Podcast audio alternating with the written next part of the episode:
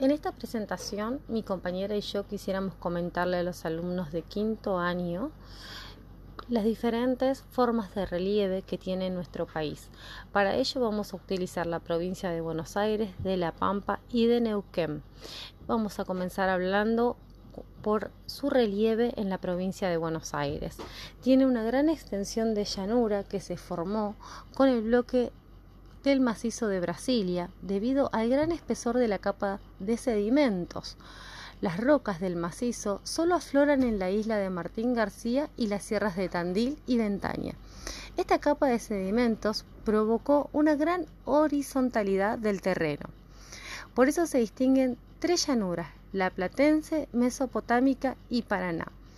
Dentro de la platense podemos separarlos entre la pampeana y chaqueña por los diferentes climas, templados y cálidos. Aunque casi en su totalidad pueden distinguirse en esta llanura cubierta mayormente de praderas diversas subregiones. La pampa ondulada en el sector norte, caracterizada por la presencia de un relieve ondulado, con algunas llanuras. La pampa deprimida es la cuenca inferior del río Salado, por su altitud relativamente inferior a la del resto de la región pampeana, lo que da lugar a algunas lagunas como la de Chascomús y Lobos. La pampa deprimida se caracteriza por terrenos bajos, zona de máximo hundimiento del macizo de Brasilia, lagunas permanentes o temporales como la de Mar Chiquita, tiene dificultades para el drenaje, se ven afectadas por inundaciones. En cambio, la pampa alta al oeste de la pampa deprimida se caracteriza por un aumento progresivo de altitud, tiene escasez de cursos de agua y por la presencia de lagunas salitrosas y médanos.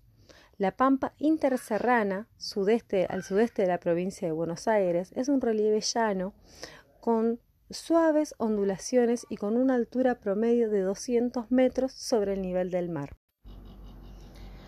En la pampa es el territorio que presenta valles, serranías, médanos y mesetas.